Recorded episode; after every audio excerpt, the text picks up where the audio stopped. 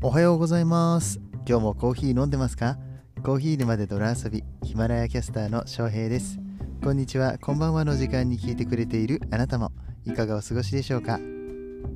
この番組はコーヒーは楽しいそして時には人生の役に立つというテーマのもとお送りする毎日10分から15分くらいのコーヒー雑談バラエティラジオとなっております。皆さんの今日のコーヒーがいつもよりちょっと美味しく感じてもらえたら嬉しいです。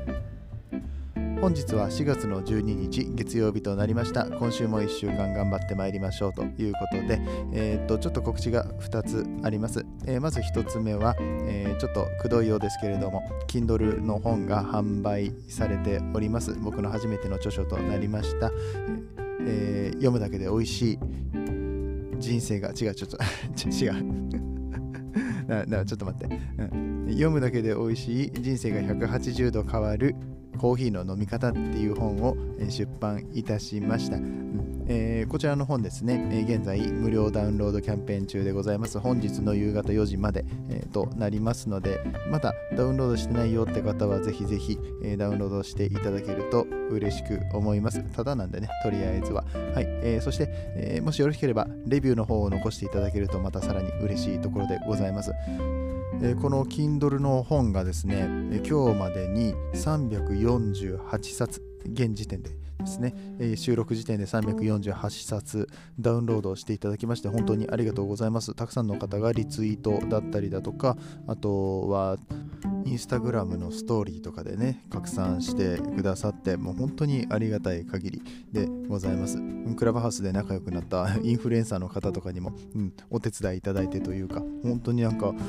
この応援してもらえるって本当に素晴らしいことですよね。うん、で、あの応援される側の頑張り、これね、両方必要なんですよね、結局。いつも思うんですけど、アイドルとか、うん、推しだとか、そういうのでも何でもそうなんですけども、応援される側であるっていうのもすごい大切なことで応援されるものとしての哲学みたいなものをもっと磨いていかなきゃいけないななんて思ってます。しまった。もうなんかあっという間に2分以上喋ってますけどもう一個告知があります。いや告知っていうか、まあ、あの報告なんですけれども、えー、僕がボイシーの方で担当している、えー、ニック大西の「それでも地球は回っている」の「土日ゆる地球」っていうね、えー、番組をやらせていただいております。土曜日と日曜日だけ、ね、ボイシーで喋らせてもらっているんですけれどもうんと一昨日ですね、2日前に放送された4月の10日ですかね、4月の10日の土曜日に配信されたゆる地球カフェの分がなんとボイシーの急上昇に乗りまして、うん、あのこれすごいことなんです。なかなか乗らないらしいんですけれども、この急上昇ってところに取り上げていただいたおかげか、再生数が1000を超えております。いや、今見たら1500超えてましたね。すごいですね。えっ、ー、と、昨日、4月11日の分も夕方に配信されてますけど、こちらに関してはまだ150回。まあ、ちょっとね、夕方の配信なんで朝聞かれる方もいるかもしれないんですけれども、うん、あの10倍以上聞かれている。やっぱりこういう、うんと、急上昇とか目に見えるところに乗るっていうことはすごいことだなと思うんですけどいや本当に何ですか？僕の番組をね、あの今回だってニックさんの番組だけど内容は僕が喋ってるわけじゃないですか。そんな中で多くの方が聞いてくださったっていうのはめちゃくちゃありがたい話だなと、うん、いうことで。ということはですよ。僕がボイシーパーソナリティになったことを知らなかった人たちのもとにも声が届いたかもしれないんですよね。ニックさんの番組でコーヒーの話もしてるんだっていうことでより多くの人がニックさんの,、うん、あの番組をフォローしてくれたりこれから聞いてくれたりする機会になれば嬉しい。嬉しいななんてそんなことを思って、えー、まあご報告っていうことでちょっとお伝えしたかったので、えー、挟ませていただきました。はい、えー、さあさあ、本日4月12日の月曜日ですので、えー、毎週月曜日はちょっとビジネスのお話をしていきたいと思っております。ビジネスっていうか、こうなんだろう、仕事に役立つチップスだったりだとか、うんと、まあなんかね、仕事に行く前にちょっとだけ仕事のことを考える。あの細かな業務内容じゃなくてもいいんですよ、あのこれから仕事をするんだっていう準備モードに入るために何かしら、えー、このビジネスのことを考えるのは、えー、どうも効率を上げるのにいいことらしいんですね。そこで毎週月曜日はねこう日曜日までお休みモードでしたから、えー、ちょっとこうパリッとモードを切り替えるためにもお仕事の話につながっていくようなコーヒーの、えちょっとしたお話をしていきたいななんて思っております。で今日のお話は、うん、ちょっと僕の中でまだね頭の中でまとまってないんですけれどもクラブハウスでちょっと話してたこととかがもう本当に良すぎて今ちょっと深夜の3時ぐらいに収録をしてるんですけれども、うん、今日ね一日いくつかのルームでとってもいいお話ができたので、うんと全部がまとめられるわけではないんですけれどもちょっと勢いで撮ってみたいななんて思います。内容としましては、えーと楽しいコーヒーと美味しいコーヒーっていう話をしたいと思います。この放送は歴史とか世界遺産とかを語るラジオ友沢さんの提供でお送りします、えー、さて楽しいコーヒーと美味しいコーヒーっていうタイトルでいこうかなって思った理由はえっとカフェスナップっていうアプリをアプリの、うん、アンバサダーをしてます元幸さんっていう方がねえっとクラブハウス上で仲良くさせていただいて、えー、先日リアルでお会いすることもできたりしたんですけれども、まあ、この方はね、えー、昔からずっとカフェを巡っておられて、えー、カフェ経営されてる方、バリスタの方、いろんな方とつながっている、本当にあの人的資産をすごく積み上げられてる方だなと、いろんなところにコネクションを持っている、信頼を持っている、そんな方なんですけれども、この方の持論として、えカフェ、っていうかコーヒーですね、楽しいコーヒーと美味しいコーヒーっていうのは別軸で考えなきゃいけないよね。って、えでこの美味しいっていうのは楽しかったら美味しくなったりするもんだとは思うんですけれどもうん。えー、成分的に美味しいっていうのとなんか心が感じる美味しいっていうものは違うよねなんていう話もあったりします。でこれは実は昨日、うんとえー、サイフォンの日本チャンピオンそして世界2位を2回も取っておられる中山サイフォニストっていう方が中山さんって方がねいらっしゃるんですけどその方とも同じルームでお話をしていました。でそうやって美味しいもの、うん、やっぱり嗜好品だったりとかするのでで美味しいかどうかっていうのはその人の判断にはなるんですけれどもやっぱり環境にかなり依存するよねと、うん、例えば成分的に完全に薄い味のコーヒーが出てきたとしても、それがね小学校2年生の子がお父さんのために入れましたっていうやつだったらうわこれ薄っすって思いながらめっちゃ美味しいとかそういうなんだろうなんでこれ美味しいんだろうってねあの心が温まるような美味しさっていうものが出てくるわけです、えー、このコーヒーは温かくて美味しいねって言ったら、うん、温度の話じゃなくてですよ、うん、あのなんだろう。味があったかいみたいな、うん、でおかしいじゃないですか。表現方法として味があったかいって例えばプロの、うん、コーヒーの業界の人たちが大会とかに出てそういう味のコーヒーって絶対に出ないんですよね。だけどその小学校2年生の子はそれが出すことができるんです。でプロが出すことのできない美味しい味っていう可能性はそういうまた違うとこに転がってたりとかするよねっていう話をしてました、うん、なんかそんな、うん、話まあこれも一つの体験談だったみたいなんですけれども中山さんは、えー、いろんな体験をされておられて、うん、でその中でも、うん、このプロは当然成分的な美味しさを追い求めるもんではありますけれどもそこで出せないようなもっとたくさんのコーヒーの魅力を奥深くずっと掘っていくんじゃなくってもっとなんか横幅を広げていくようなうんサイフォンやっていきたいななんて話しててちょっと中山さんのサイフォンの話はまた今度別でちゃんと取り上げようかなと思ったらすごい熱いお話を聞けたしまずあのなんだったらもう一回中山さんにうん、なんかインタビューみたいな形式でお話伺いたいなって思ってるぐらいなんですが、うんまあ、そうやってあの横の可能性を広げていくことも大事だよねって話をしてました。これ何でもそうだと思うんですけれども、え何かに特化していくことその一つのことに集中してやっていくことってめちゃくちゃ大事なのはそれはもちろんそうなんですよ。でもそれってやっぱプロの選手の話だったりとかもするし一般人だったら余計にこう横幅も広げていく必要があるとは思うんですねであのさっきの楽しいコーヒーと美味しいコーヒーは違うよねっていう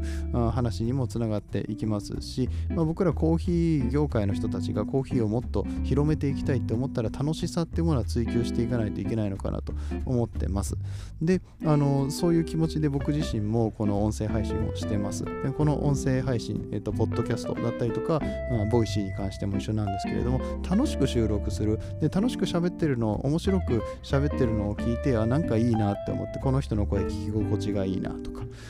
うん、そんなんで聞いてもらった時にコーヒーの話をちょっとしている。あじゃあちょっとコーヒー興味あるな、どうせ自分も飲むしって言って、うん、聞いてるうちに、えー、だんだんとちょっとコーヒーの、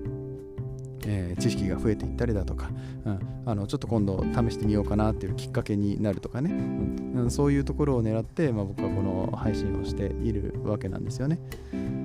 まあ、とにかくハードルを下げて横に広げていくこと。深さじゃなくてね、うん、高みを目指してとか深みを出してとかいうそういううん縦軸の考え方ではなくて、えー、もうちょっと横軸でこんな可能性もあるよねみたいなことをこれからも広げていきたいと思いますしなんかそういう視点で見ることができたらなんか世の中もっと楽しいんじゃないかなと思って、うん、なんか美しい世界があるんじゃないかなと思ってます。え中山さんとお話ししていた中でその美味しいっていう言葉の語源がね美しいっていう話も出てきたんですけれどももともと日本語の美味しいって言葉は石井っていう言葉が語源だそうです。その石井っていうのにうんと、石井っていう言葉に味っていう文字が当てられました。今でも美味しいって言われた時に美しい味に C ですよね、送り仮名が。美しい味 C と書いて美味しいと言います。で、もともとは石井って言って、味 C が石井だったわけですね。わかります？うまく説明できてるかな？うん、で、この石井っていう字に美しいっていう言葉がついて、美味しいに変化していきましたって話で、美味しいっていうのは美しいしい味である必要があると。で、この美しい味っていうのは心が伴ってないといけないというような話にもなりまして、うん、結局、成分的にすっごい美味しいコーヒーができてたとしても、ま、プロの方とかがね、これが美味しいコーヒーやオラ飲めみたいな感じで、あのドーンって出されても、うん、なんだろう、その接客が気に入らなかったら、美味しく感じられなかったりとかするんですよね。で、それってやっぱり美しくないからじゃないっていうような話もしてて、うん、で逆にこう心が温まるような味がするものって、えー、何かそういう気持ちとかの美しさが、えー、表現されているものだったりとかするので、うん、あの一番僕らが本当に考えなきゃいけないのは、うん、まあ環境だったりだとか誰が入れるかとかこう人の部分ですよね。うん、あの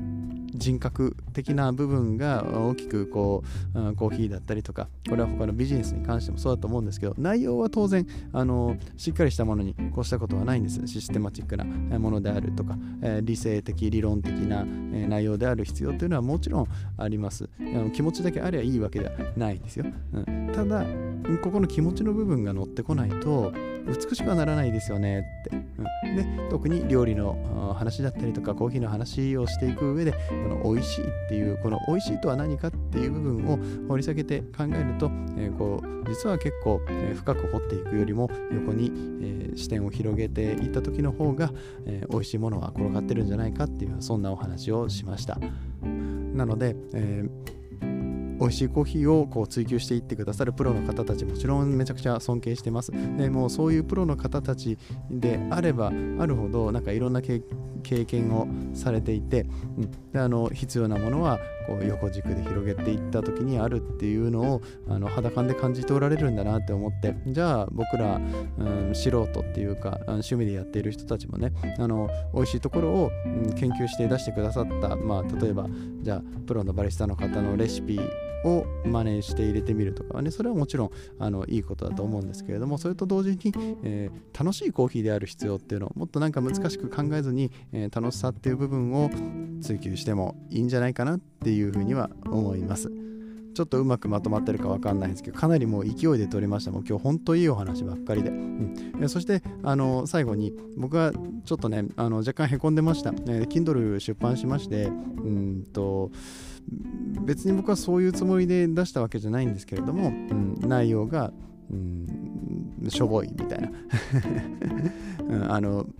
別にいらない豆知識ネットで拾ったような豆知識ばっかり並べてあのレシピとかあの肝心なところが書かれてないみたいなこと、ね、あの文章が大学生レベルで稚拙だみたいなこと書かれてていやまあそれはあのもうしょうがないです。僕はそういうあの書き方をしてますしでも僕がしたかったのは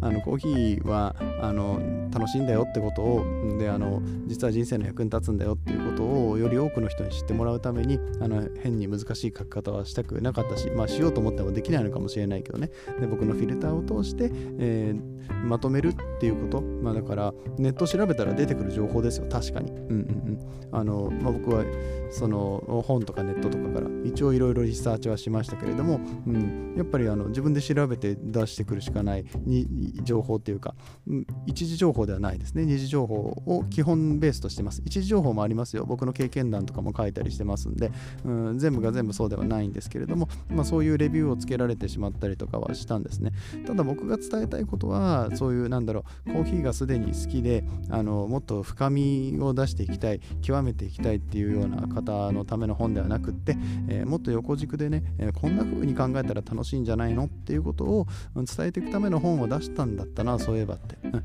僕はあのすごいそのレビュー辛辣なレビューだったんでねもうそれは真摯に受け止めなきゃいけないんですけど、うん。えー、それはそれで置いといて自分自身がどういう本を出したかったのか何が伝えたいのかそして何でポッドキャストをやっているのかってことを、えーと、なんだろうなすごく肯定してくださるようなお話を、えー、この間この間じゃない今日か、うん。えー、夜中に、えー、仲間サイフォニストとか、まあ、他の仲間の面々と、させていただいて、えー、非常に励まされたっていうそんなお話でございました。はい、えー、ということで、えー、ちょっとね、あのー、あまりまとまってなかったかもしれませんけれども、今日のお話が面白かったよと思っていただけた方は、ぜひ、シェア、フォロー、いいね、コメント、えー、などなどお待ちしております、え今日はちょっと夜遅くなってしまいましたので、コメント返しは下の回に、え回させていただきます。申し訳ないです。コーヒー沼で泥遊びではいつもいただいた、えー、コメントに声でお返事をしておりますので、えー、もしねまだコメントしたことがないよとかいう方いらっしゃいましたら、えー、コメントの方でヒマラヤのアプリねダウンロードしていただけましたらコメントできますので残しておいていただけると大変励みになります。